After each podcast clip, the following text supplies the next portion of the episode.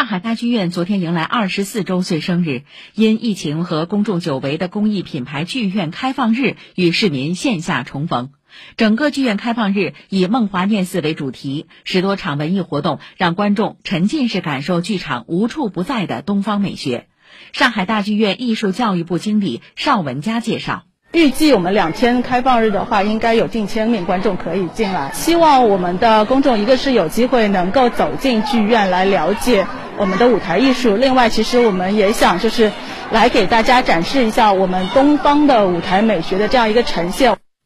上海大剧院一楼的艺术空间展区长廊焕然一新，盗梦空间舞台上的东方美学主题展上，昆曲《浮生六记》重逢《牡丹亭》等戏曲作品中的舞美模型、戏服等首次亮相，让观众在园林式的空间里移步换景，沉浸式观展。平时可能看昆曲啊什么的，只是舞台上远远的欣赏，但今天能够近距离的看怎么样化妆，艺术的距离一下子就拉近了。